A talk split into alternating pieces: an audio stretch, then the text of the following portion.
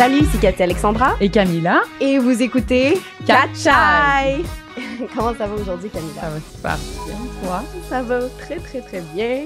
Je suis très contente parce qu'aujourd'hui, on a un invité spécial. Nicolas Dawson. Allô, Nicolas, comment estás? Salut, salut, ça va, vous autres? Super. Oui. Euh, donc, c'est ça. Alors, pour ceux qui te connaissent pas, on, on, va te laisser la place, le micro, en fait, pour te présenter euh, de la façon qui, qui, te, qui te sied le mieux. euh, allô, je m'appelle Nicolas. Euh, je suis euh, écrivain, je suis éditeur, je suis chercheur aussi, j'ai fini un doctorat. Euh, puis c'est ça, c'est tout. Non, j'ai écrit une coupe de livres. Euh, j'ai écrit genre quatre livres euh, et demi, mm. mettons. Puis euh, parce que le dernier c'est une, une, correspondance mm -hmm. que Camilla tu connais bien, parce oh, que tu oui. lu. Puis c'est ça. j'ai écrit à peu près tous les genres littéraires. J'ai écrit de la poésie, j'ai écrit un roman, j'ai écrit des essais, des livres hybrides, euh, toutes sortes d'affaires. Fait que euh, c'est pour ça que souvent on me dit Ah là, toi, t'es un poète. Je suis même, je, je, je t'écrivain, mettons. Mmh. Fait que voilà. Super. Comme ça, je me, pré je me présente. Très intéressant. Puis est-ce que justement, en ce moment-là, tu es en train d'écrire encore un prochain livre ou est-ce que tu es rendu le. Ouais, je travaille euh, sur deux projets actuellement. Okay. Un qui est pas mal fini, puis c'est long, là. C'est un gros, gros, gros, gros projet qui mêle à la fois ce que j'ai fait pendant ma thèse et d'autres choses. Euh, fait que euh, on est là-dedans, mais ça, ça va être long avant que ce soit fini. Puis sinon, un recueil de poésie, j'ai été en résidence à Québec pendant un mois où, où j'ai vu Camilla, oui. où j'ai vu une de tes expos. Bravo. Merci. Euh, Bravo à toi pour cool. la sortie de résidence. Ah, c'était fun. C'était tellement intéressant. Puis là-dedans, là-bas, j'ai écrit de la poésie. je travaille sur un recueil de poésie, puis j'ai comme une première version finie déjà. Oh. fait que ça a été très, très, très productif. c'est la première fois que je faisais une résidence d'écriture, puis c'est comme ça aménage Mm. un espace extraordinaire pour être extrêmement, extrêmement créatif. Au début, j'étais stressé parce que je me suis dit, si ça marche pas, c'est un échec. Il faut que je vive Mm. avec cet échec-là. Puis je me suis, juste en, en, en, verbalisant ça, je me suis comme débarrassé de l'anxiété, de productivité. Ça fait que le lendemain, je me suis dit, ben, je suis ici pour écrire, je vais écrire. Je commence à écrire, puis d'un coup, je, je commence, j'ai faim, je regarde, il est midi et demi, il faut que je dîne. Je dîne. Je vais Mm. continuer à écrire. J'écris, oh, j'ai faim. Oh, il est 5 heures, il faut que je soupe. T'sais. Puis c'était à peu près comme ça tous les jours. Fait que, euh, fait que c'est ça. Fait que j'ai, euh, j'ai peut-être fini la première version d'un recueil de poésie. Wow. Fait que là, il y a comme deux affaires comme ça, c'est le feu, c'est le fun. Oh, puis le, le, projet en lien avec ta thèse, est-ce que euh, tu pourrais nous dire de quoi ça, de quoi ça parle? Euh... Mmh. C'est trop complexe. non, c'est juste que, tu sais, ma thèse est déposée Ouais. depuis le mois de mai, puis là, j'attends pour avoir une date pour ma soutenance. Et il y a beaucoup de choses qui se sont passées depuis ce temps-là. Mm. Beaucoup de choses qui sont écrites aussi depuis ce temps-là. Fait que ça fait que c'est très salutaire, cette, même si c'est un peu stressant parce que j'ai un peu hâte d'en finir, là, mais euh, c'est très salutaire parce que j'ai comme, je me suis décolonisé de cette, euh, ce stress-là et de ce sujet-là qui me Mm. hante depuis six ans, tu sais. Mm. Euh, c'est très libérateur. Fait que ça fait que maintenant, qu'on me demande sur quoi porte ta tête, je suis comme, c'était quoi déjà? je m'en rappelle Ouais, plus d'ailleurs. C'est ça. Puis en plus, ce projet-là, il y a tout, beaucoup d'hybridité là-dedans, de, de, de, de, textes qui ont été publiés ailleurs aussi qui Okay. sont inclus là-dedans, ce qui fait que beau mélange d'affaires. Mais c'est vraiment sur le métissage. C'est, ça, ben, je peux le dire, ça s'appelle Vueltas. Mm. Euh, donc le titre est en espagnol et j'utilise le mot Vueltas dans tous ses sens, donc tous les tours, les retours et les détours euh, qui sont impliqués dans ce mot-là euh, pour parler de la mémoire, des frontières et de l'exil. Fait que c'est comme les trois grands thèmes. Puis là, je mélange plein de choses. Je parle de musique, je parle d'hybridité générique, il y a des poèmes, il y a bien sûr des essais plus savants, il y a toutes sortes d'affaires là-dedans, des récits aussi. J'invite vraiment les gens à découvrir l'œuvre de Nicolas au sens où c'est riche de références aussi, puis de ton vécu. C'est comme les deux, en tout cas moi, ce que j'ai, ce à quoi j'ai eu accès autant à la maison de la, la de la littérature que dans ton œuvre euh, cor correspondance mestiza. Euh, c'est comme si ça ouvre un champ de OK, là, tu sais, tu ne sais pas quoi chercher, mais toi, tu t'es concentré sur une recherche vraiment approfondie, je veux Mhm. dire. Puis le fait que tu nous partages ça dans tes œuvres, euh, ça, ça, je trouve que pour des gens comme moi, qui, par rapport à la culture latino-américaine au Québec, je trouve ça difficile d'avoir accès à quoi que ce soit. Tu sais, c'est comme Mhm. ça se rend pas. ben, je Mm. trouve que te lire, ça, ça donne juste comme l'espèce d'élan de faire, ben oui, OK, c'est beau, c'est accessible. Tu sais, il y a moyen d'aller, euh, de savoir, comme, d'avoir des références euh, clés, fortes, euh, puis ça, c'est vraiment Ben, merci. Ouais. Pour moi, c'est assez important aussi de dépasser, pas que c'est une mauvaise chose parce qu'il faut le faire, mais que, tu sais, l'ai- quand j'ai écrit mon roman Animitas, j'avais l'impression, puis mon premier livre qui est La déposition des chamans, qui est un recueil de poésie, les deux portent sur l'exil puis sur l'immigration. Mm. Euh, puis euh, j'avais l'impression qu'une fois que j'avais écrit ça, c'est comme si on s'attendait, ben, c'est peut-être moi qui créais ça, là, je sais pas, mais comme si on s'attendait à ce que j'en ai fini avec cet enjeu-là. tu sais. Mm. Qu'une fois que tu as Mm, raconté mm, ton rapport à ton pays d'origine, puis au métissage culturel, puis à la culture latino-américaine, puis qu'une fois que tu as raconté l'adaptation au pays d'accueil, l'immigration et les expériences familiales liées à ça, ben une fois, là, c'est terminé, maintenant, parle-nous d'autre chose. Puis je suis comme, mais non, non, non, l'exil dure toujours, il n'est jamais terminé, Ouais. euh, parce qu'on est toujours en train de réévaluer nos relations avec notre famille, avec les lieux d'origine, avec la langue qu'on parle, avec la culture. Mm. La culture est mouvante elle-même, et donc on se réadapte avec elle, tu sais. Euh, ou à l'intérieur d'elle. Euh, ce qui fait qu'on va toujours écrire cette histoire-là. Ça veut pas dire que je vais toujours écrire notre immigration, mais que parler de l'immigration, c'est pas la même chose que de parler de mémoire. C'est pas Mm. la même chose que de parler de langue. C'est pas la même chose que de parler d'hybridité culturelle ou identitaire. tu sais. Dans le livre dont tu parles, nous sommes un continent. Je l'ai ici. Ah oui. Là. Ah. Euh, je, je trouve ça le fun que tu en parles parce que c'est pas moi qui l'ai écrit. Je l'ai écrit avec Karine Rousseau, qui est Oui. une amie, une écrivaine. euh, euh, elle est, sa, sa mère est colombienne. Karine est née ici. Puis Karine a vécu longtemps, longtemps en Argentine. Son copain, il est argentin. C'est drôle parce que c'est une personne que j'aime beaucoup, beaucoup, beaucoup. Karine est maintenant prof à l'UQAM en littérature. Et euh, donc, elle parle français, euh, comme vous et moi. Euh, elle parle aussi espagnol, mais elle a un accent argentin. Ah, cool. Euh, alors que, tu sais, on s'attendrait à ce qu'elle ait un accent plus colombien. Mais c'est parce qu'elle a vécu à Buenos Aires vraiment longtemps, puis bon, Mhm. s'accompagner de là et tout ça. Bref, et dans ce livre-là, tu sais, on parle peu, en fait, de nos expériences d'immigration ou de nos premiers moments au Québec. Il y a juste une lettre dans laquelle j'en parle. Le reste, c'est vraiment nos rapports à nos pays d'appartenance respectifs. J'allais dire d'origine, mais tu sais, c'est même pas son pays d'origine, l'Argentine, à, à Karine. Euh, et de tout ce qui nous diasporise dans ces expériences-là. Puis moi, c'est ça qui m'intéresse. C'est la diasporisation des expériences, de nos cultures, de nos identités, qui peuvent donner lieu à, euh, à beaucoup, beaucoup de créativité dans la façon dont on écrit, dans la façon dont on s'exprime. Tu sais, tout à l'heure, tu me disais, euh, tu sais, euh, feel free là, de parler euh, les Mhm. langues que tu veux, puis d'utiliser l'anglais ou l'espagnol, tu sais. Euh, ben oui, ça fait ça. Puis même si l'espagnol, c'est ma langue maternelle, mais la langue que je parle le moins bien, Mm. ça reste que à tous les jours, il y a des mots que je trouve qui ne fonctionnent pas en français, que je le dis en espagnol. Fait que juste ça, je suis comme, ben, ma langue est assez diasporisée, Ouais. tu sais. Fait que c'est, c'est, euh, c'est, ça que je veux faire, moi, en tant qu'écrivain, c'est de, de, de jamais finir d'ouvrir ça. Et c'est, il s'agit pas juste de parler de, de l'expérience d'immigration, même si elle est jamais complétée. Mhm. Mais ça, je trouve ça tellement important parce que c'est c'est vraiment un concept que, que je pense qu'il faut en parler justement, que c'est quelque chose qui, qui, qui évolue puis qui bouge, tu sais, tout le temps aussi au, au niveau de la, de la quête d'identité, tu sais, aussi, euh, tu sais, comme par exemple, nous, les deux, on, on est nés ici, tu sais, on n'a pas vécu l'immigration, mais il y a quand même cette, cette quête, OK, est-ce que, c'est moi, est-ce que je suis chilienne, est-ce que je suis québécoise, puis je veux dire, si tu me poses la question maintenant, ça va pas être la même chose que ce que je t'avais répondu, je t'aurais répondu il y a quelques années. Puis des fois même, je me dis, puis c'est peut-être pas ce que je vais te répondre dans cinq ans. Tu sais, C'est Mhm. quelque chose qui se réactualise euh, constamment. Puis c'est riche, ça, de, de savoir aussi justement, OK, avec tel, euh, tel événement dans ma vie ou telle révélation ou telle chose, maintenant j'en suis rendu là. Puis de partager ça, je trouve ça super riche, en fait. Mhm. Après, tu sais, moi, cette question-là, t'es-tu plus ci, t'es-tu plus ça, moi, je trouve que c'est une question super violente, tu sais. euh, Mhm. C'est-à-dire qu'on y répond comme on veut, puis on n'est pas obligé d'être d'accord. Tu sais, je, je sais que, mettons, Caro, ma sœur et moi, on- on n'a pas la même réponse à cette question-là. Je sais que Caro, est comme moi, je suis québécois, ce serait, euh, ce serait obscène, ce serait indécent que je dise je suis chilienne Mm. alors que je n'y vis pas, je ne vis pas les, les, les- problèmes culturels là-bas, je vis pas les violences qui existent là-bas, etc. Puis je suis super d'accord avec elle. Mais elle, elle est arrivée ici à 7 ans, moi, arrivé ici à 4 ans. C'est juste 3 ans de différence. Mm. Mais ces 3 ans-là, c'est le jour et la nuit pour no- notre expérience euh, Mm. d'exil, sur notre rapport au pays d'origine.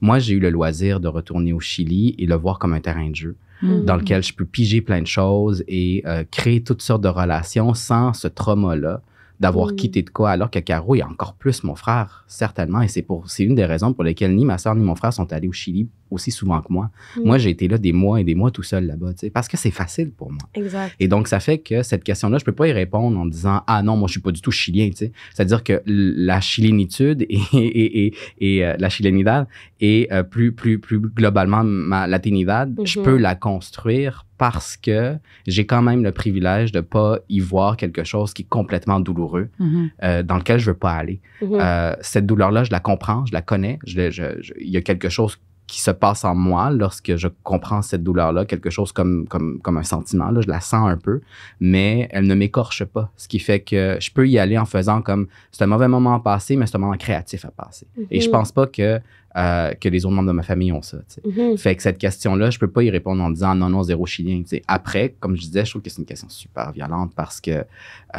ben, j'ai pas à choisir pour te, Non. pour, pour- Exact. pour, euh, te, te- te- te rassurer et me catégoriser. tu sais. Je, je, je, je- je suis un métissage de tout ça. Puis au quotidien, on pourrait dire ouais, je suis plus québécois parce que je parle français, j'écris en français, ma vie est en français, ta, ta, ta. Super, tu sais, mais euh, je trouve que ça rime à quoi cette Mais affaire-là? c'est parce qu'après ça, c'est justement, c'est que tu réponds, comment tu réponds à cette question-là? Justement, là, toi, tu dis, OK, mais parce que je parle français, mais est-ce que d'autres personnes vont dire, oui, mais même, même, il y en a qui parlent même pas espagnol, puis qui se disent, Hey, moi, je suis, euh, je sais pas, colombien, ou peu importe le, le pays, parce que eux, pour eux, c'est plus, c'est pas nécessairement rattaché à la langue. Mhm. Tu sais, je veux dire, c'est tellement personnel, puis je pense que ça aussi, tu sais, c'est important, c'est quelque chose qu'on on mentionne souvent aussi dans le podcast, puis moi, dans la vie, tu sais, la diversité dans la diversité. Mhm. Tu sais, c'est important parce que justement, ça, euh, ben là, comme tu l'as dit, toi, si on demande à ta soeur, c'est pas la même chose, mais mes frères aussi, tu sais, moi, j'ai deux grands frères, les, les, les trois, on est nés ici, même famille, même éducation, et on a une réponse complètement différente, les trois, par rapport à notre, à notre identité puis notre culture, tu sais. Mhm. Euh, ça, je trouve ça... Tu sais, moi, quand je suis au Chili, en fait, ça dépend c'est qui, avec qui j'ai cette conversation-là. Ouais. Parce que euh, quand j'ai cette conversation-là avec les membres de ma famille, les réponses, ben, l'échange n'est pas le même, évidemment, qu'avec mes amis blancs québécois Mhm. euh, ou qu'avec mes amis issus de l'immigration, peu importe d'où, Mhm. Euh, de pays euh, non occidentaux, des pays où dont les gens ne sont pas blancs ou de pays européens blancs, bon, euh, peu importe. Et euh, c'est pas du tout la même chose que lorsque j'ai cette conversation-là avec des gens au Chili. Mhm. Euh, et au Chili, c'est souvent lié même à des systèmes de valeurs ou à des questions de classe. Mm. Puis, tu sais, ça, ça, je trouvais ça important d'en parler ici. tu sais. Mhm. J'ai l'impression, lorsqu'on, lorsqu'on parle de toute personne, parce qu'on s'apprête à parler des questions queer, là, euh, toute personne tu sais, marginalisée, lorsqu'on parle de questions queer, lorsqu'on parle de questions de racisme, lorsqu'on parle de questions de féminisme, euh, en Amérique latine, en tout cas, selon mon expérience au Chili, il faut toujours la croiser avec des questions de classe parce Mhm. que les questions de classe structurent ces pays-là au quotidien et séparent les gens.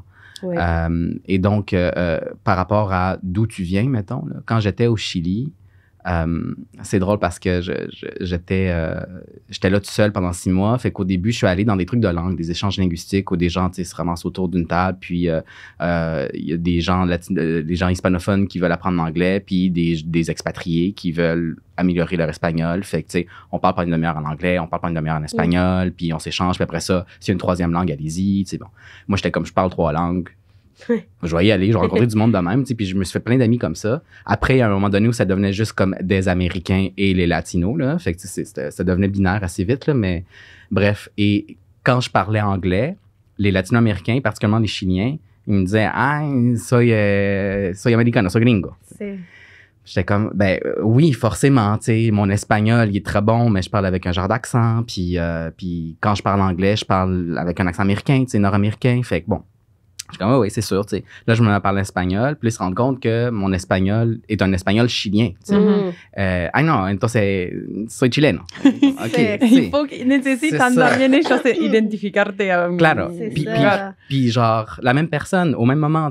Puis après ça, ça devenait selon les enjeux dont je parlais.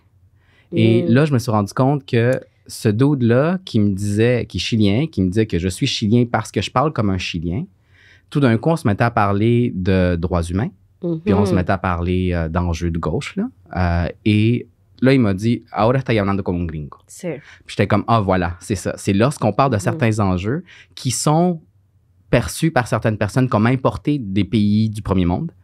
euh, tout d'un coup, t'appartiens à ça. Fait que j'étais comme, OK, cette question-là, t'es de où, d'où tu viens, à quoi Mhm. t'appartiens, elle dépasse largement les espaces géographiques et les espaces linguistiques. Ça, ça, ça, Mhm. ça va aussi dans les questions politiques, dans les valeurs, dans, euh, dans quoi tu t'inscris, euh, pourquoi tu médites. tu sais. Mhm. Oh, wow, c'est. euh, Oui, extrêmement intéressant. Tu sais, par rapport à ça, justement, euh, sur l'identité, justement, moi, il y a quelque chose que un peu, euh, justement, que je faisais un peu ça de me dire, OK, est-ce que ça, c'est plus mon côté québécois, ça, c'est plus mon côté chilien? Puis je pense que, justement, comme tu l'as mentionné, il y a comme quelque chose quand, justement, je parlais plus politique ou, ou de classe ou de choses comme ça ou de mes valeurs, on me disait effectivement que je suis plus québécoise. Fait que là, je me disais, OK, fait que dans le fond, oui.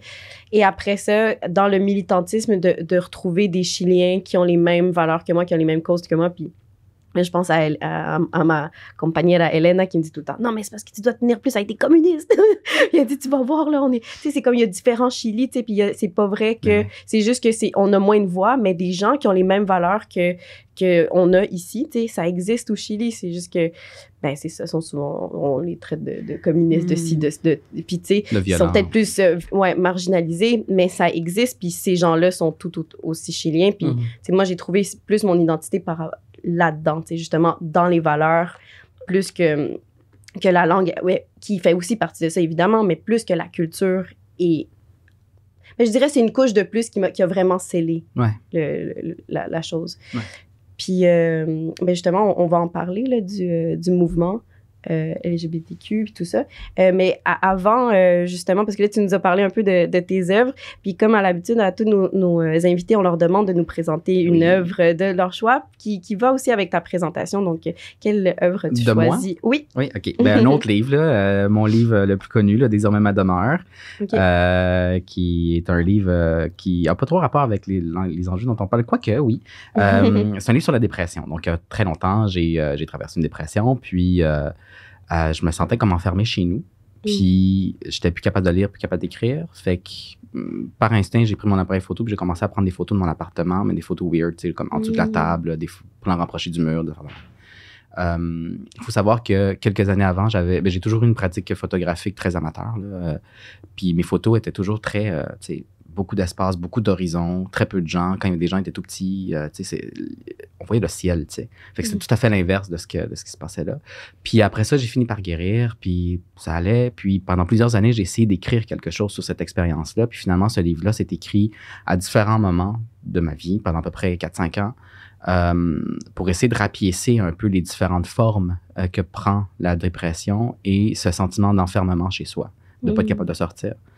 Euh, fait que c'est un livre dans lequel il y a certaines de ces photos-là, euh, des poèmes, des essais, puis des récits de soi, Hmm. euh, où je parle de la dépression, pas tant genre, euh, bon, jour 1, j'arrive pas à me lever de mon lit, là, c'est pas ça du tout, c'est vraiment sur l'enfermement et sur euh, comment, en fait, c'est que pendant que j'écrivais ça, j'ai commencé à écrire des essais parce que j'étais plus capable d'écrire des poèmes. À un moment donné, j'étais comme, je, je- je ressens quelque chose comme un retour de, ou en tout cas des symptômes de.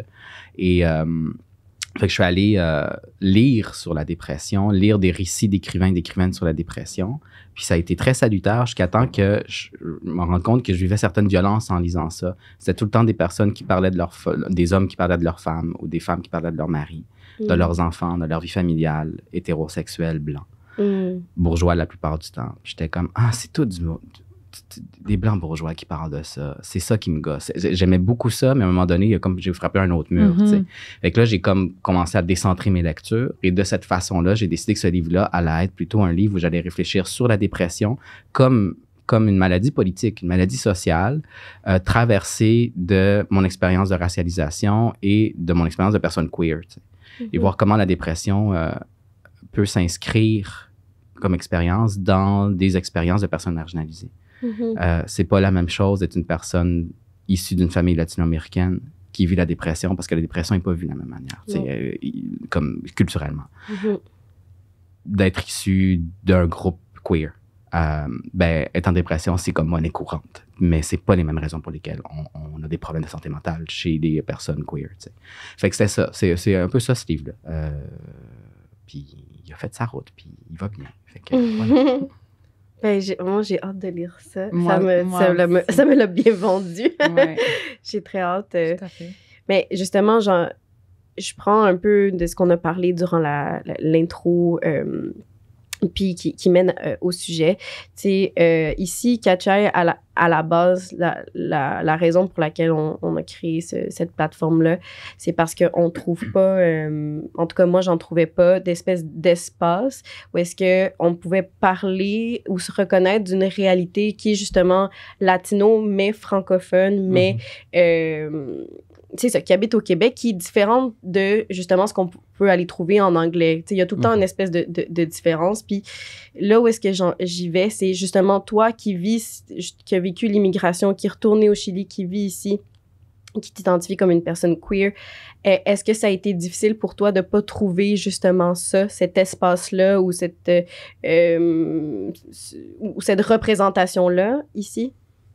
Euh, je sais pas. euh, ça a été un challenge, mettons, de trouver quand je m'y suis intéressé. OK. Mais ça a pris du temps avant que je m'y intéresse, honnêtement, parce que, hum, comment dire, je, je, je sais pas dans votre cas, mais moi, dans mon cas, on, est, on a quitté le Chili en 86. Euh, fait que c'est comme la deuxième vague d'immigration chilienne. C'est la première étant pendant le coup d'État, puis tout de suite Mhm. après le coup d'État Ouais. en 73. Euh, autour de 72, 73, 74, tu sais, c'est la première vague. Deuxième vague, c'est euh, dans les années 80, euh, vers la fin de la dictature, un moment où il y avait comme un retour de la, de la répression. Ouais. il y a eu comme un moment, une accalmie, mettons, où la répression était normalisée finalement. Puis après, ça, il y a eu comme un retour de plus grande répression, puis c'est là que nous, on fait partie de cette deuxième vague-là. Et je pense que les gens qui sont partis à ces deux différentes vagues-là sont très différents. Mhm. Euh, c'est des groupes sociaux assez différents. Les premiers, c'était beaucoup de militants Mhm. de gauche. Il y avait beaucoup aussi dans ces militants-là des personnes qui avaient, euh, qui avaient une place où aller. Il y avait une famille à l'étranger. Des gens qui sont allés voir leur famille qui vit en France, en Suisse, en Suède, etc. Mhm. Euh, des gens qui sont devenus profs d'université ici. Euh, ou des gens qui sont devenus, euh, je sais pas, avocats, médecins, whatever, tu sais, euh, qui, pouvaient avoir certaines reconnaissances. tu sais. Des gens qui sont arrivés avec le statut d'immigrant assez rapidement. Alors que la deuxième vague, c'est des réfugiés politiques qui sont restés, euh, qui ont obtenu leur citoyenneté des années après leur arrivée. Mhm. C'est beaucoup plus des gens pauvres aussi. C'est des parents qui ont, euh, ben, comme mes parents, qui ont fait du ménage toute leur vie ou presque. Euh, et, euh, ben, appartenant à cette deuxième vague-là, avec une famille comme celle-là, le Chili était toujours présent chez nous. Euh, On écoutait de la musique en espagnol chez nous, on parle espagnol à la maison et tout ça, mais c'était assez compartimenté et c'était assez tendu parce que bien qu'elle était toujours présente, le, le- le Chili était toujours présent et la culture latino-américaine aussi, euh, il y avait aussi ce regard vers l'avant, ce regard vers l'avenir très propre des personnes exilées des personnes réfugiées. Euh, J'entendais beaucoup de nostalgie qui était un peu shamée dans ma famille envers le Chili et réglée par un on va plus jamais retourner là. Mhm. Euh, surtout au moment où euh, on avait, euh, on obtenait notre citoyenneté, puis qu'on on, on a eu une conversation. Moi, je m'en souvenais pas, c'est mon père qui me l'a dit il y a quelques années, où on a décidé en famille qu'on allait rester au Canada, qu'on n'allait pas retourner au Chili parce que là, c'était possible de retourner au Chili pour nous. OK. Euh, puis euh, on avait décidé de rester là. Puis ce moment-là a fait en sorte, c'était comme quelque chose, je pense, comme, euh, comme quatre ans après notre arrivée, ou cinq ans après notre arrivée au Québec. Fait que à partir de ce moment-là, le choix était fait. tu sais. Il n'y avait plus l'idée, tu sais, on n'était pas la famille avec les bagages euh, euh, Dans l'entrée, là, dans la porte, là, comme on parle beaucoup là, des, des, des exilés latino-américains, c'était pas ma famille du tout.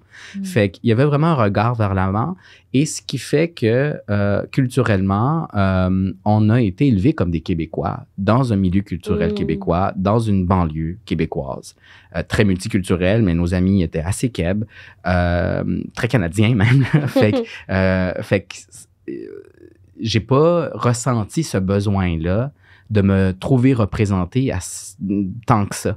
Euh, ce que je voyais, moi, je, je, je pense que j'étais woke avant, avant le Mhm. mot, là, c'est-à-dire Ouais. que dans, dans mes amitiés, euh, j'avais des amis de partout dans le monde, on était toutes les couleurs, euh, on mangeait toutes sortes de bouffe chez les amis et tout ça. Euh, mais j'avais quand même un peu cette honte-là quand j'arrivais chez des amis québécois, blancs, un peu bourgeois, de banlieue et qu'on mangeait, je sais pas, de la fondue, puis j'étais comme, the fuck is this shit.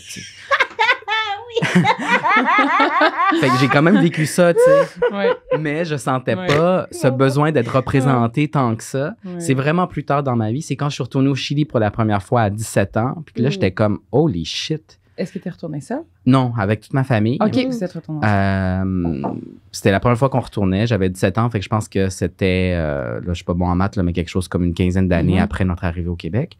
Euh, et euh, c'était euh, pour moi c'était traumatisant ce voyage-là parce que je me rendais compte qu'il y avait des gens qui s'ennuyaient de moi dont je ne connaissais pas l'existence, Mm.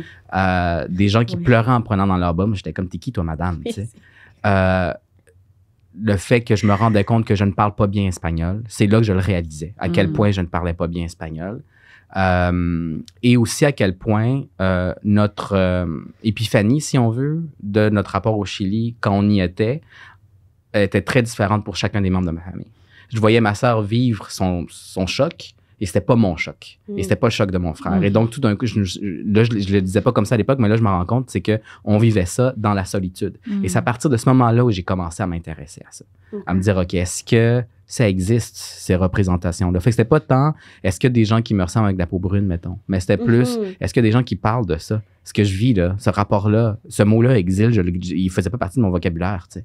Ah, Euh, tout d'un coup, il en fait partie. Pourquoi? Et là, j'ai commencé à m'intéresser. Fait que je suis plus, j'ai plus commencé à m'intéresser à la culture latino-américaine de là-bas, euh, à la culture chilienne, à la musique euh, plus métissée, à la musique euh, ben, de, de- de- d'Amérique du Nord, euh, faite par des personnes d'origine latino-américaine, littérature, etc. Puis là, je suis allé plus vers l'anglais aussi. Mhm. Euh, mais ouais. Quand Mais- tu, quand tu parles justement que tu as décentré euh, ton rapport euh, à. Ben là, t'en parlais par rapport à ton livre, justement, à la dépression, puis à, à la réalité queer. Euh, quels ont, quel a été ce chemin-là, en fait, de, de décentrer? Dans quoi ça t'a amené? Qu'est-ce, quelle nouvelle euh, clé ça t'a donné? Ben, c'est que, tu sais, ce que je dis par rapport à ce livre-là, quand je lisais les essais, c'est un peu la même chose dans mes études littéraires. Tu moi, je fais un bac maîtrise en littérature puis un doctorat en art. Euh, puis, sais, dans toutes mes études, il y avait ça aussi. De genre, on lit pas mal tout le temps le même monde. On lit Mhm. beaucoup de gens morts. On lit beaucoup de personnes françaises. Euh, puis, on lit juste en français. Et euh, ce qui fait que moi-même, j'essayais toujours de trouver ailleurs, mais je savais, je savais pas le nommer. C'est assez euh, récent, mettons, les dix dernières années où j'a- j'arrivais à nommer plus. Je veux lire plus de personnes queer, je veux lire plus de personnes racisées, je veux lire plus de personnes autochtones. tu sais. Mais ça fait pas si longtemps que ça. C'était pas au bac là, où je me disais, je vais lire plus d'autochtones. Pour moi, c'était, je, je, je comprenais même pas s'il y avait. On, on nous, on nous parlait pas de l'existence d'une Ouais. littérature écrite par des personnes autochtones. tu sais. Fait que c'était, c'était, pas là. J'essayais ailleurs, mais c'était un ailleurs indicible, euh, abstrait. Je catchais pas trop ce que je cherchais. Euh, maintenant, c'est beaucoup plus clair. Et ce que ça fait, c'est que, ben, tu sais, euh, c'est, euh, de l'apprentissage, en fait. C'est ça que ça donne. Moi, je pense pas que ça nous donne un euh, apprentissage dans le sens du processus d'apprendre et pas d'avoir Mhm. appris quelque chose une fois pour toutes. Ouais. C'est nous installer dans une position d'apprenant éternellement. De toujours essayer d'aller chercher des choses, et pas juste des faits, des dates, des, euh, des événements, mais aussi des langues, des façons de s'exprimer, des formes qu'on connaît moins. Et c'est pour ça que, tu sais, pa- pa- par rapport à la langue, par exemple, pour mon doctorat, très rapidement, je me suis rendu compte qu'il fallait que je lise des choses en espagnol qui sont universitaires. Puis là, ça me faisait peur parce que Ouais. je lis l'espagnol, mais tu sais, super lentement comme un enfant. Ouais. Ben, trois ans plus tard, j'étais en train de lire des essais super compliqués en espagnol au Chili, parce que je suis allé au Chili pour mon doc, puis, puis, tout d'un coup, je me suis dit, oh, ça fait, ça fait une heure que je suis en train de lire un essai vraiment Mm. compliqué en prenant des notes en espagnol, sans me rendre compte que je suis en train de lire en espagnol. J'étais comme, c'est ça de l'apprentissage. Je suis en train de parfaire ma langue maternelle Wow. grâce à mes études parce que j'ai décentré mes, mes lectures parce que j'étais tanné de lire Derrida. tu sais. Fait que c'est, c'est, c'est, c'est, euh, c'est un peu ça que ça fait, je trouve. Mhm. C'est, c'est ça. C'est de nous installer dans un processus constant. tu as quand même eu besoin d'aller là-bas, de t'imprégner de cette, tu sais, Ouais. de baigner là-dedans. Ouais, puis je pense que si j'avais pas fait ça, ça aurait été vraiment euh, difficile Mhm. tout seul. Tu sais, ça aurait été une expérience de solitude.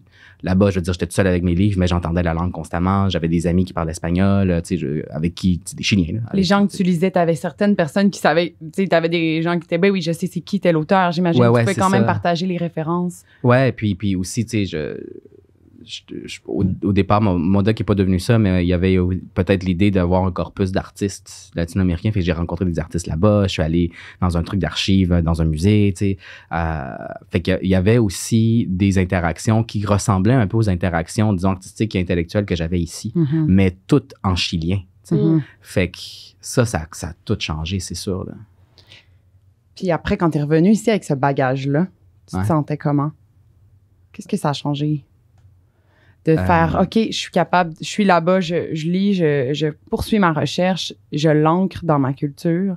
Ben moi, j'ai trouvé que c'était difficile après de ancrer ça dans ma culture. C'est-à-dire que de, de, de faire comme maintenant, je vais écrire une thèse dans laquelle tout est là. tu sais. Mm. Au contraire, mais ma thèse est en français à l'UCAM, euh, dans un programme de recherche-création où il faut toujours prouver que la recherche-création existe. Fait que là, j'étais, tu sais, le français et l'espagnol se battaient. Euh, Mm. Mon expérience ucamienne et mon expérience chilienne se confrontaient complètement. Fait que j'ai comme décidé de montrer cette confrontation-là plutôt que d'essayer de la diluer. Mm. J'étais comme, ben, c'est plein de ruptures. Bon, on va écrire une thèse dans laquelle il y a juste ça, des ruptures. Fait que Mm. je sais pas ce qu'ils, s'ils aiment ça, sont en train de me lire en ce moment. Fait que je sais pas. Mais c'est ça. Ah, mais c'est tellement. Génial. Moi aussi, je ressens beaucoup cette rupture euh, parce que de mon côté, je suis allée vivre en Argentine pendant un an et demi. Euh, puis ça, ça, ça m'a amené, tu parlais justement de, de créer, de. Ben, moi, ça m'a amené à créer là-bas, de rencontrer des artistes, Mhm. de f- justement d'avoir une démarche artistique. Puis éventuellement, à un moment donné, je me suis mise à travailler aussi. Puis tu parlais des classes au début. Ouais. Puis de réaliser, OK, parce que depuis le début, moi, j'étais là, oui, en tant que Québéco-Argentine, mais reste que je, je, je dépensais que de l'argent qui qui venait Ben de mon oui, compte canadien. Puis à un moment donné, j'ai dit, ben là, c'est que je, je, me, je ne comprends pas la réalité économique. Puis Mhm. pour moi, à un moment donné, moi, mon côté par rapport à la militance, justement, puis à tous les enjeux, j'étais comme, je pourrais jamais aller plus loin, même si c'était vraiment, j'étais emportée par leur courant à eux, puis à ce qu'ils défendaient, puis à- il y a, il y a comme un énorme mouvement LGBTQ et féminisme. Mhm. C'est fou, là. Mhm. Moi, en tout cas, j'ai Ouais. appris là-bas énormément, mais j'étais comme, le temps, il y a aussi longtemps que je gagne pas de pesos, puis que j'en, j'en Ouais. dépense pas. Il y a quelque chose que... Ben moi, c'était mon malaise aussi parce que j'étais là avec une bourse de l'UCAM, là, tu sais, à mobilité. Fait que, tu sais, j'étais là avec mon gros argent canadien, là. Tu sais, c'était... euh, fait que, tu sais, pour parler justement des, des, des, des, euh, des militants queer et tout ça, Mhm. euh, moi, c'est une chose que je voulais faire. C'est un objectif que je voulais atteindre, que j'ai pas atteint au Chili à cause de ça. Parce que je me suis dit, c'est... Mm. Ce serait indécent que j'arrive là en faisant semblant de me battre ou même en faisant juste je vous entends euh, je suis ici juste pour six mois puis quand je retourne chez nous je suis dans ma mon belle appart dans une coop tout va bien tu sais c'est c'est un peu tu sais je trouvais que c'était un peu appropriatif tu sais fait que ça fait que j'ai pas trouvé le moyen d'approcher ces milieux-là. Après ça, ces milieux-là sont opaques. opaques. C'est, je pense que c'est important de le dire. Au Québec aussi, pas, Mm. pas juste au Chili. Tu sais, euh, sais, les milieux queer, les mouvements queer, les communautés queer euh, se forment à partir d'un besoin de communauté, de s'émanciper ensemble. Euh, mais je pense que plus les groupes sont marginalisés, plus ils sont difficiles d'atteindre, de, sont moins accessibles, disons, parce que, euh, tu sais, au Chili, c'est un pays où il y a quand même beaucoup de violence Mhm. euh, homophobe, euh, en tout cas plus qu'ici. Puis les violences sont plus violentes, c'est-à-dire que tu sais, on, Ouais. on tue les gens là-bas Ouais. pour euh, leur, leur, leur sexualité. Euh, après, je ne vais pas tomber dans le discours euh, c'est un pays dangereux pour les gays. Je veux dire, moi, je me suis tout, tout s'est bien passé là-bas. Mais, mais ça existe. Mhm. Euh, et ça existe près de chez soi. Là. Fait que j'ai l'impression que lorsqu'on est dans un lieu où notre vie est vraiment carrément en danger pour notre sexualité, les communautés qu'on crée, elles vont être très, très serrées, très fortes. Et donc, un- downside de, de ça, peut, ça peut être que de l'extérieur, qu'on essaie de rejoindre ces communautés-là, c'est vraiment difficile parce qu'il y a de la méfiance. Euh, puis il y a des codes qu'on comprend pas tout de suite. On parle d'une solitude extrême pour essayer d'a- d'a- d'accéder à un groupe qui, qui, qui est tissé serré. Euh, j'ai trouvé ça, puis ça m'a fait réfléchir aux communautés queer auxquelles moi j'appartiens ici. Puis j'étais comme, ben c'est un peu ça aussi. On, on- on est bien accueillant, mais si t'es là, quand t'es pas là, on sait pas exactement comment tendre la main vers l'extérieur parce qu'on est très préoccupé à être ensemble. Euh, j'ai un ami qui vient de la Colombie-Britannique, qui, qui dans le milieu littéraire et qui, qui est très connu. Là, il, est queer aussi tout ça. Euh, puis il est venu à Montréal, puis il m'a dit telle personne, telle personne, t'en penses quoi? Parce que j'étais allé à un lancement, puis ils étaient là, puis c'est toutes des personnes de la communauté queer, tu sais. Puis j'étais comment ils sont cool? Pourquoi, pourquoi tu demandes ça? Il dit, ben, parce que je- une fois qu'on que, que, s'est parlé pendant une heure ou deux, j'ai sentais extrêmement bienveillante. tu sais. Mais il dit, mais ça a pris une heure ou deux avant que j'arrête de sentir que l'anxiété de je parle aux cool kids euh, dans euh, la cour Mm. d'école. tu sais. Puis J'étais comme ça, ça arrive aussi. tu sais. On a, il y a cette peur-là devant ces gens-là. Euh, Je dis ces gens-là, mais j'en fais partie de ces Mhm. gens-là. là. Euh, parce qu'on a, on est très préoccupé à être ensemble puis à, à se créer notre, notre culture à nous, au pluriel. là. Euh, ce qui fait que de l'extérieur, des gens qui arrivent puis nous regardent sont comme, j'ai peur de vous. tu sais. Euh, j'ai senti la même chose au Chili dans les communautés queer et j'ai eu ça doublé de. Puis en plus, je suis là, euh, allô, je suis Canadien, je suis avec une bourse à mobilité, puis je vais écrire un beau projet sur la mémoire. Je fais le basse, tu sais, je me suis dit, bon, je vais, je vais, je vais me tasser un peu. Fait que ça a été difficile d'accéder à ces, ces communautés-là. Euh, puis la question de classe, ce que j'ai vu aussi, c'est que beaucoup de personnes de ces communautés-là viennent de, de, de, de milieux très bourgeois. Et je pense que c'est beaucoup plus facile de, de, de, de, créer des communautés et de très militants lorsqu'on a. euh, lorsqu'on peut en partir, y- euh, quitter ces milieux-là n'importe quand pour aller à la maison, ben tranquille. Hmm. Mhm. Euh, Est-ce que c'est une question ben, d'éducation aussi? De puis de sécurité, tu sais. C'est Fait que c'est. Puis moi, ça, ça me gossait un peu, puis ça me gosse ici aussi.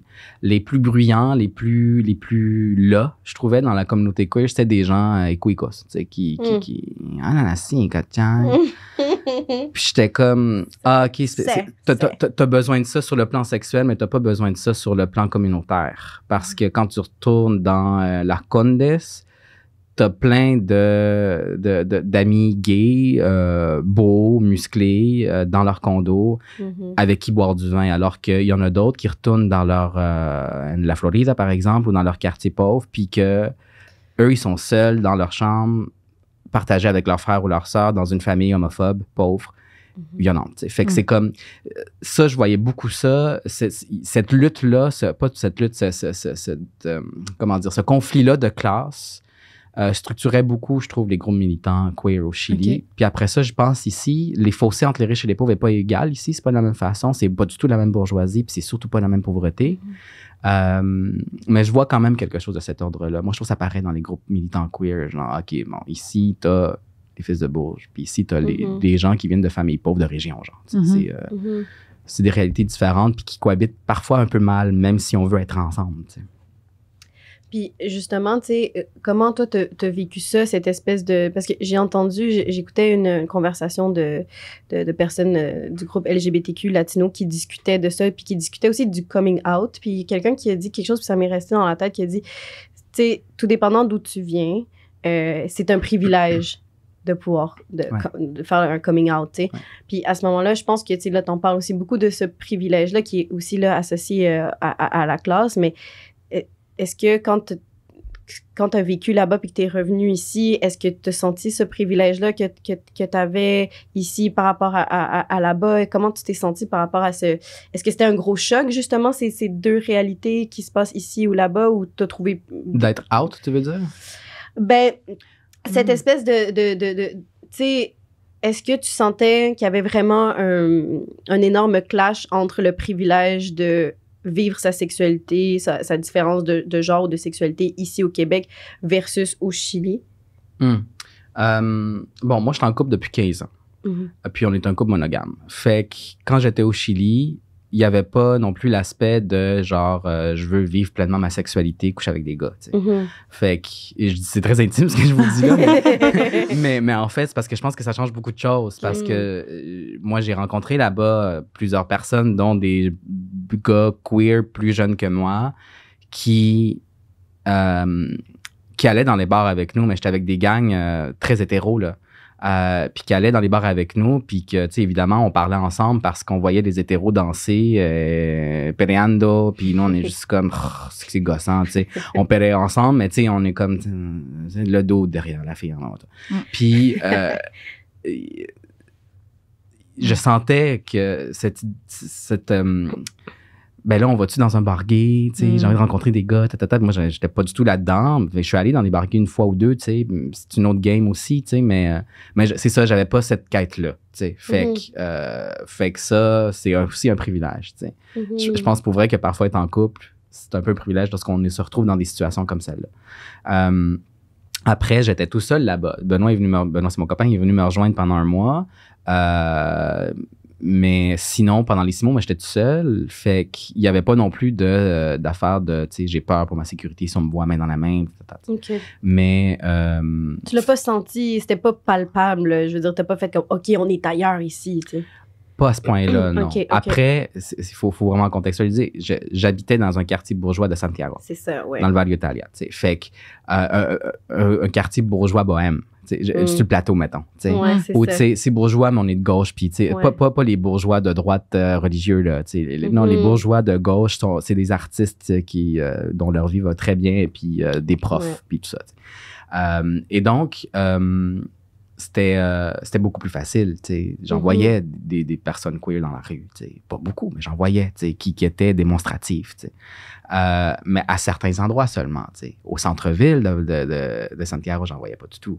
Dans les quartiers un petit peu plus pauvres, non, mais il y avait, j'en voyais juste la nuit, mais pas le jour. Mm. Des choses comme ça. Fait que, ça dépend. Après ça, ma gang, c'était toute une gang majoritairement hétérosexuelle de personnes très, très ouvertes d'esprit et très acceptantes, mais je sentais qu'il y avait cette idée de tolérer des choses, Mhm. et d'accepter d'avoir certaines conversations, mais toujours in their terms. tu sais. Fait que je, moi, je sentais souvent, souvent un truc de ah, OK, ça, c'est un truc d'hétéro et je me sentais séparé d'elle et eux.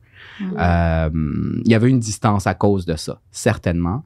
Euh, mais euh, mais c'est ça, c'est très contextuel. Je peux, je peux pas parler pour le Chili en entier. Mhm. Après, ce que c'est une conversation que j'ai eue avec une amie chilienne là-bas, hétérosexuelle, Evelyn. Euh, parce qu'on parlait de ça, de, ah, tu sais, à Santiago, c'est rendu comme, euh, comme en Amérique du Nord, on peut, tu sais, se tenir par la main. J'étais comme, ben oui, puis non, tu sais, j'étais comme, moi, je, je, je, surveillais les, les, les, euh, les publications sur les réseaux sociaux d'El Móvil. Móvil, c'est Movimiento de Integración y Relación Homosexuelle euh, au Chili, qui est comme vraiment, vraiment important. C'est eux qui organisent une des deux, euh, il y a deux Gay Pride à Santiago, une qui est très communautaire, puis une qui est très euh, char allégorique, euh, Mm. banque et tout ça. Euh, la plus communautaire, c'est eux qui l'organisent. Elle est quand même importante, j'ai vu celle-là. Et donc, le Mobile publie toutes les violences homophobes répertoriées au pays, Mm. lorsqu'ils en sont informés, bien Mm. sûr. Euh, puis pendant les six mois que j'étais là, il y a eu une quinzaine de meurtres homophobes au Chili, dont la plupart étaient à Valparaiso, qui est ma ville natale, Mhm. euh, dans laquelle j'allais très souvent parce que j'ai des membres de, de ma famille qui vivent euh, soit à Vignan, soit à Valparaiso. Euh, fait que, tu sais, j'étais comme, oui puis non. On- je, peux, je peux tenir la main de mon chum dans le Val Italia, qui est une petite merde à co- comparer tout, tout le Chili, mais dès que tu sors de là, le danger est plus grand, puis ben moi j'ai mes frères et mes sœurs qui sont tués là, dans, dans votre pays, tu sais. Dans le mien, ben, dans au Canada aussi, tu sais, mais pas à cette teneur-là, tu sais. Fait que c'est là où je suis comme, tu sais, euh, faut faire attention, mais en même temps, je veux pas avoir un discours euh, colonialiste un Non, peu genre, euh, bon, ils, ils savent pas se tenir, ces gens-là, c'est pas ça. Encore une fois, c'est lié aussi à des réalités sociales qui sont pas du tout les nôtres, c'est-à-dire celles des questions de classe, celles d'une constitution euh, pinochetista qui, euh, qui Mhm. tient la main de la religion catholique euh, la plus, euh, la plus stiff, là, la plus hétéro, enfant, mariage, etc., mariage, enfant, Mhm. etc. Fait que, tu sais, c'est- il faut, faut, faut, faut parler de ça plutôt que juste comme oh, au Chili, on est homophobe. C'est pas- C'est trop facile de dire ça. J'ai, en 2021, ça a été légalisé, le mariage. Ouais. Ouais, ça a pris vraiment. Ça, ça, là, ça a été toute une journey. Là. Ça, ça faisait up and down. Moi, je suivais ça. euh, Sauf que la, la, la, la, la- l'union civile, elle, elle était, euh, pour être Ouais, conjointe ok. femme, mettons, elle était légale depuis super longtemps au. Chili. Ça a été un des premiers, le premier, non, pas le premier, un des premiers. Je pense que Uruguay, c'était le premier. Mm. Euh, en Amérique latine, tu sais, je trouve que le Chili, sur le plan des, euh, des lois identitaires, Ouais. mettons, là, euh, des, des, des, des, des- des lois, disons, euh, progressistes, c'est un pays où c'est le bordel un peu. Parce que d'un côté, ouais, l'union civile des couples homosexuels, ça a été euh, légal dans les- au début des années 2000, fin des années 90, peut-être. Euh, mais les femmes n'ont pas le droit de s'avorter. Euh, les femmes ont le droit de demander le divorce depuis quoi? Une dizaine d'années seulement? Une quinzaine d'années seulement? Une affaire de même. Tu sais, fait que c'est, c'est comme tout mêlé euh, parce qu'il y a une frange très progressiste au Chili qui est progressiste comme on ne s'imagine pas. Ah. Mais une mhm. frange extrêmement euh, euh, Conservatrice. conservatrice, qui est conservatrice comme on s'imagine pas aussi. tu sais. Exact. Fait que c'est comme vraiment un combat de moi j'ai un game, mais moi j'en ai trois. tu sais. Puis moi j'en ai deux, puis moi j'en ai trois, trois autres. tu sais. Fait que c'est. Mais- dans- Ah, vas-y. Ben, tu as mentionné justement la religion. Moi, je pense que c'est important de, de le mentionner parce que même si, si je trouve que quand même les familles latino-américaines sont, disons, la, la religion est moins présente dans le sens où est-ce qu'on va moins à l'église puis des choses comme ça, mais le leg de cette reli- de la religion est encore très présente, je trouve. Puis je pense que des fois, justement, c'est ça qui bloque un peu. Puis je trouve que, on dirait que c'est ça que je vois un peu de genre, OK, on est progressiste, donc oui, on va, on va, euh, on va légaliser l'union de fait. Mais là, le mariage, c'est que ça touche une corde religieuse qui, Mhm. même si on n'est pas pratiquant, elle est tellement, c'est une corde très sensible encore, je trouve, au, au Chili. Puis ça fait que je trouve que c'est ça aussi, ça divise des gens. qui- moi, j'en ai rencontré des personnes super, euh, qui se disent de, super de gauche, de progressistes et tout.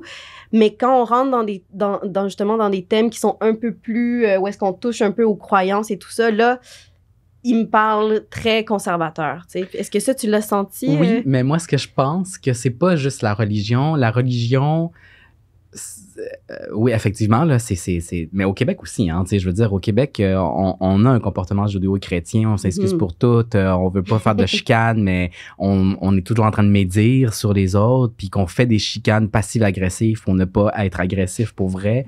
Ça, ça c'est une culture judéo-chrétienne, c'est une culture vraiment marquée par la religion catholique. Fait que je trouve que c'est très similaire. tu sais. Ok. Après, sur les valeurs comme celle-là, je pense que la religion, mais je pense que la religion, c'est une chose qui est pétrie de la même chose que de la droite, pas religieuse, mais économique, Mhm. qui pétrit aussi, qui pétrit aussi euh, euh, l'hétéronormativité. C'est l'hétéropatriarcat, tout ça. Mhm. C'est- de ça Oui. qu'on parle. Fait que la religion fait partie comme d'autres systèmes de valeurs et de culture. Euh, et c'est vrai que c'est là où moi, je, je suis un peu... euh, ben, pas super gentil avec ma culture chilienne, mais je suis comme une culture machiste. Ah. C'est c'est ça le Oui, problème. oui. On peut dire que c'est la religion, on peut dire que c'est l'argent. Moi, c'est le, c'est, c'est, le- c'est le machisme Mais en même hétéropatriarcal temps, de cette ils société. le disent. Ouais. Elle, est- elle Ouais. est nommée. Ça, c'est nommé là-bas. Moi, je, le- je l'entends pas vraiment ici, personnellement. Ça, ben, c'est pas le- les mêmes dimensions, mais c'est entendu, c'est dans les rues, c'est dans les, c'est dans Ouais. les, C'est le même courant sometimes a militant. pride, genre. Dans Ouais. toutes Ouais. les classes sociales, Mhm. c'est un mot qui, Soyons qui est macho, là? tu sais. Tu l'entends. Tu sais, ça? donc, on met quand même, on met le mot sur la réalité. On, on la, je, je sais pas, mais. Je suis d'accord, mais comme tu dis, effectivement, il y a des gens qui l'utilisent ce mot-là comme une affaire positive. tu sais. Ouais. C'est comme, Mm. non, yo soy un macho. tu sais, Puis, euh, ouais, elle au macho, mais vous, t'as un macho. T'es Comme, qu'est-ce que c'est ça? C'est, c'est, c'est- Fait que je- Mm. c'est ça qui pétrit tous ces, ces, ces Mhm. rapports-là. Puis le machisme, on peut être une femme et être machiste. tu sais. On Oh peut être un oui. homosexuel et être un machiste. tu sais. Fait Ah que oui. dans, dans les communautés queer, on voit un peu ces, ces mêmes dynamiques-là parce que l'hétéropatriarcat et le machisme, là, ils s'infiltrent partout, autant dans la religion que dans les familles, que Mhm. dans les communautés militantes contre le machisme, peuvent être machistes aussi. Euh, ouais, fait que c'est, je pense qu'il est là le problème. C'est beaucoup plus grand et Mhm. beaucoup plus difficile à démanteler que juste faut arrêter de croire en Dieu. Oui, ouais, ah, c'est oui, la oui, oui, hétéronorma cis mata. Oh. Sí, heteronorma mata, la hétéro... Non, la hétérosis norma mata, algo así. Hay un- Il y a un slogan, ben, en tout cas, moi, dans le milieu plus engagé, là, tu sais, que Ouais. ça, c'est présent, puis... hum, Ben, moi, ça me fait du bien d'entendre ça. Ben, bien sûr. je suis comme, je veux l'utiliser, je veux le coller sans le, tu sais, je veux que ça soit présent dans notre espace public, que ce soit pas juste à mon couvert euh, dans, dans, dans une, dans une conversation entre amis. Puis ça, c'est comme, moi, quand je le vois placardé sur des murs de la ville, c'est, c'est comme, OK, je sens qu'il y a une respiration, je sens qu'il y a une marche vers, vers la progression, justement. Mhm. Puis, euh, je salue l'engagement de, des, des militants latino-américains qui, malgré cette, euh, Ouais. cette, cette culture machiste, euh, mettent, mettent ça de l'avant, mettent ces, Ouais. ces, ces combats de l'avant. Puis, tu sais, le machisme, je veux dire, euh, on peut diriger des compagnies de façon machiste. On peut diriger un pays. Je veux dire, François Legault, là, c'est le papa du Québec, le papa Oh. macho qui, qui dit aux petites filles de fermer leur gueule. Là. Puis, puis il dit ça aussi au- à la population, il dit ça aux personnes racisées, il dit ça aux immigrants. Mm. Je veux dire, c'est- pas très différent de Piñera, pour vrai. À mon avis, là, c'est juste que Mm. c'est moins violent sur le plan euh, de la répression euh, Mais des mouvements sociaux. c'est ça. Mais c'est. euh, puis je, je, je vois beaucoup de gens parler de Legault, mettons, sur la, sa gestion. euh, c'est un peu controversé ce que je veux dire, mais sa, sa, gest- sa gestion de, de la COVID, tu sais, comme, ah, Mm. il, a- il a bien fait ça. Il a, il a fait ça en bon père de famille, tu sais. Puis j'entendais ça de Piñera euh, au Chili quand, quand Mm. j'y étais, où les gens disaient, ah, mi presidente está bien. Quand ils disent mi presidente, c'est mi, mi papito. Oui. Fait que j'étais comme, mais c'est pas un père qui gère ça comme il peut. Il, il est un peu flawed, tu sais. C'est un président, il fait du mal à des gens, tu sais. Fait que Ouais. je, je- je trouve que le parallèle est très, très clair et c'est celui de vraiment, on laisse des hommes euh, euh, guider, présider, euh, leader euh, comme des pères de famille euh, qui sont là quand ça leur tente Mhm. et quand il y a du pouvoir à avoir. tu sais. Comment toi tu vois les enjeux que tu, t'es- que tu crées dans ta communauté, justement, euh, ce que tu veux créer, ce que tu protèges, ce que tu disais que tu construisais? Avec les gens de la communauté queer. Comment tu vois que ça, ça peut être plus poreux, justement, que ça peut plus s'étendre, que ça peut plus contagier? Je suis pas sûr de comprendre ta question. Ben, euh, parce que tu sais, tu parlais que c'est un milieu, le milieu queer est, est parfois fermé sur lui-même. Ouais.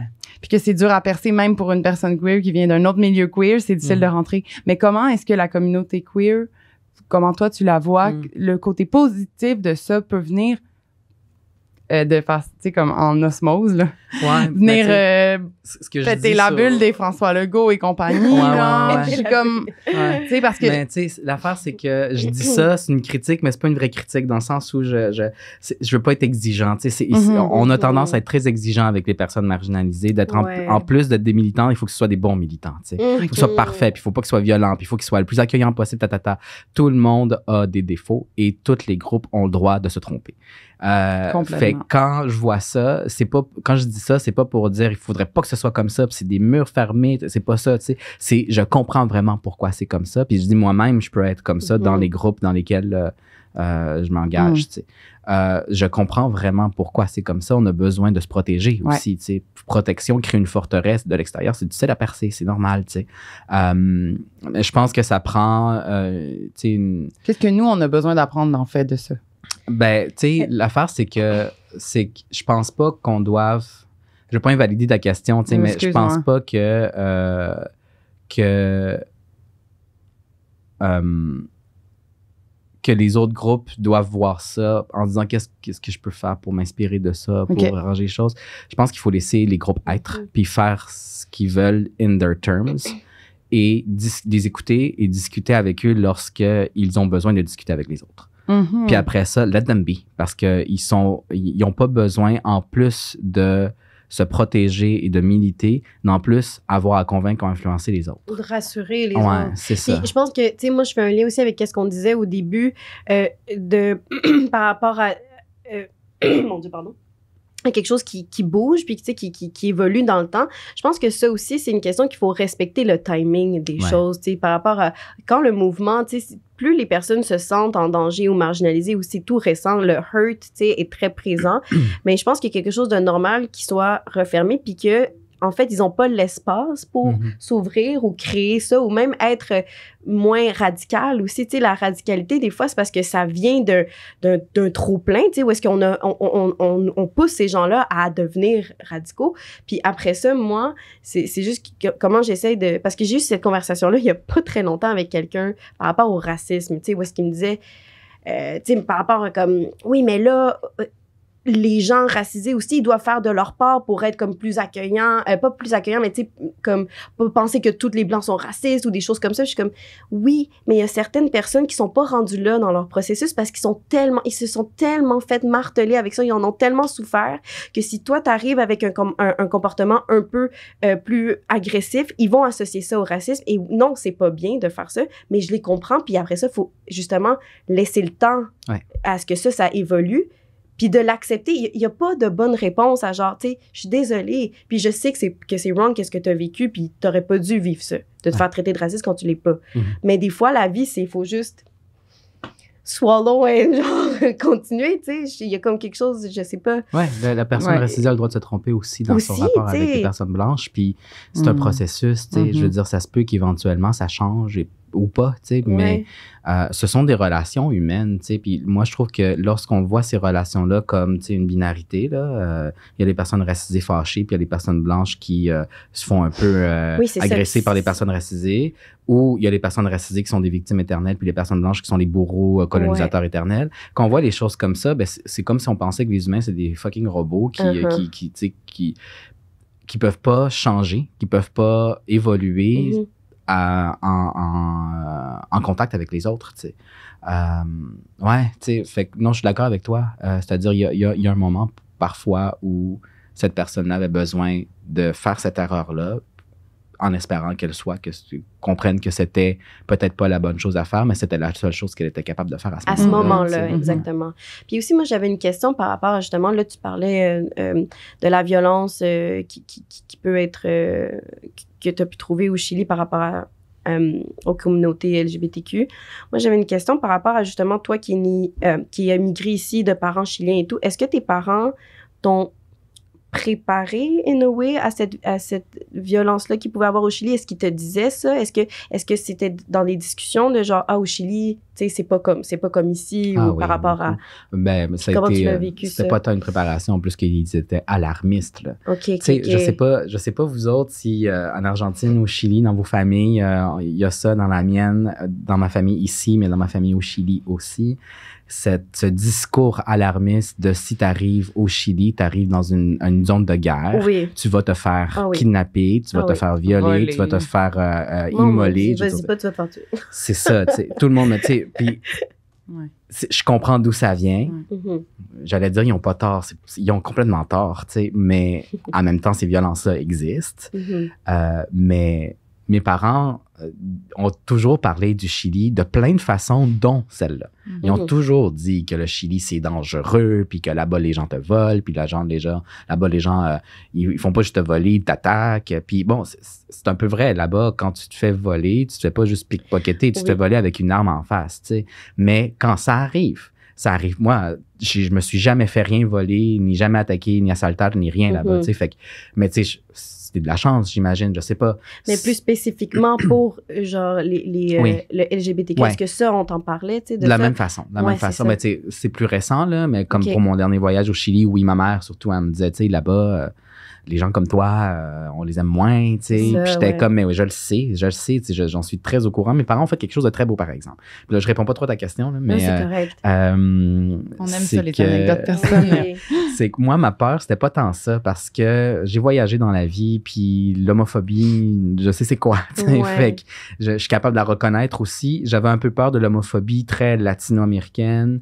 Euh, les expériences d'homophobie les plus violentes, pas physiquement, là, mais verbalement, que j'ai vécues ici, c'était par des latino-américains Mm. qui me disaient que j'étais pas un vrai latino parce que j'étais gay. Oh my God. Ça, ça, c'est une des choses les plus violentes que j'ai vécues. Ça m'est arrivé plusieurs fois, puis la plupart du temps dans le métro, dans l'autobus, juste parce qu'ils me voient, puis genre, euh, je sais pas, moi, euh, ils ont décidé que j'étais trop efféminé, pas trop, no eres un hombre latino macho. Macho, exact. Ça, exact. Euh, fait qu'il y a ça, mais tu sais, j'avais un peu peur de ça, mais j'étais assez préparé à ça. J'avais peur de l'homophobie de ma famille. Mhm. Parce que moi, j'ai jamais fait un coming out au Chili. J'avais pas besoin de le Mm. faire, tu sais. Puis, avant d'y aller, j'avais demandé à mon père euh, qui sait que je suis gay puis que je suis avec un gars depuis comme une décennie, tu sais. Mm. Puis il était comme, ah, inquiète-toi pas, on- c'est fait. Mes parents, ils l'ont dit, Mm. expliqué, ils se sont arrangés pour que ce soit jamais un problème. Mm. Même auprès des plus homophobes de ma famille. Les plus de, dans ma famille, il y a des gens de gauche, mais aussi beaucoup, beaucoup de gens de droite, sais, euh, qui ont, travaillé dans l'armée, tout ça. Même eux, ils ont accueilli mon chum là-bas. Wow. Fait que, ça, j'étais comme...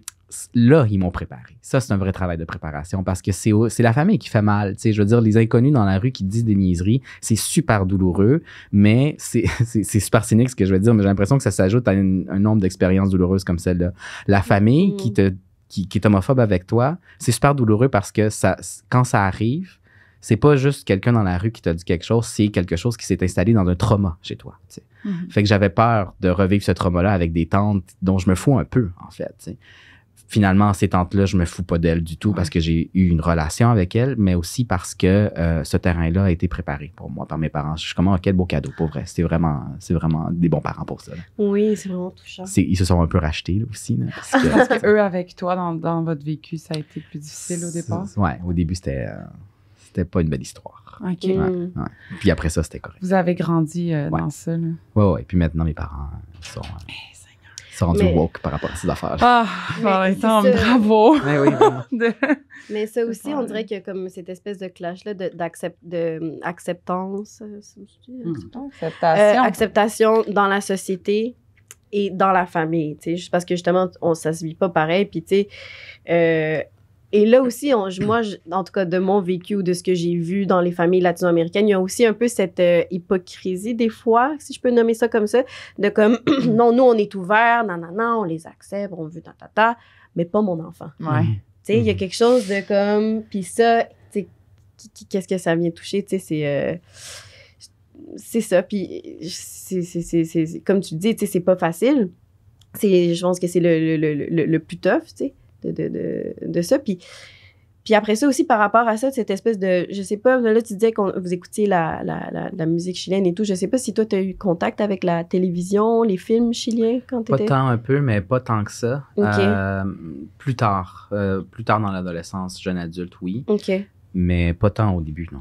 Parce que ça, c'est quelque chose aussi euh, que j'aurais voulu te, te, demander parce que moi, je sais que moi, je regardais les télénovelas avec ma grand-mère toute, toute, ma vie. Mhm. depuis que je suis enfant, ben, en fait, quand on a eu l'espèce d'antenne, je sais pas quoi, qui pognait TVN. C'est ça. ah, C'est ça. C'est ça. Mais, euh, puis, en fait, j'ai vu des personnages, des lesbiennes, je pense pas, mais homosexuels, il y en a quand même eu assez tôt, quand j'en voyais pas tant non plus aussi euh, euh, à la télévision québécoise. Puis, je me suis tout le temps demandé si ça devait être comment ce clash-là d'un enfant euh, mm. euh, latino-chilien, qui voit ça à la télé, puis à la parce que justement, les acteurs qui sont là, c'est un peu ce que tu décrivais, c'est des gens de gauche bobos, tu sais. Mm-hmm. Euh, en tout cas, ceux qui passent à la télé, pas toutes, mais bon, la grande majorité.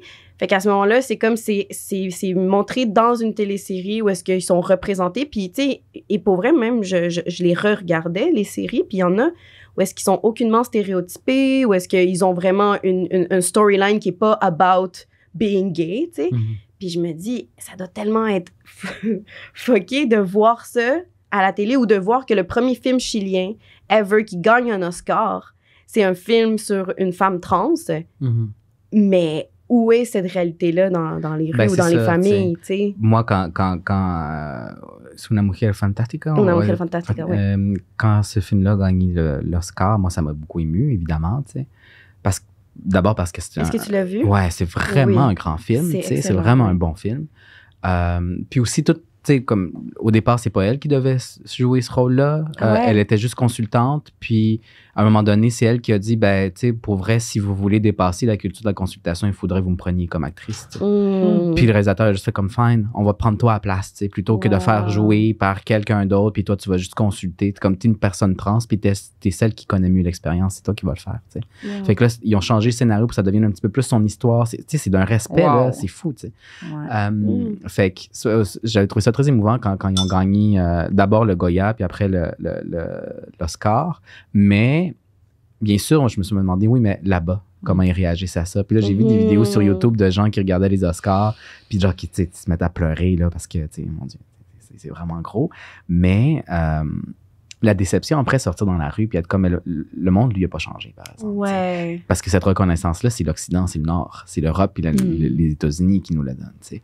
puis moi voir ce film là avec une personne trans qui vit cette histoire là dans les rues de Santiago je trouve ça super émouvant mais je me dis tu sais moi j'en ai connu des personnes trans qui me faisaient penser à elle euh, mm. au Chili euh, et euh, c'est ce qu'elle me disait elle me disait c'est génial, mais c'est pas notre réalité. Ce que ça a changé par contre, c'est deux personnes trans qui m'ont dit ça au Chili, c'est que euh, on lui a écrit, puis elle nous a répondu.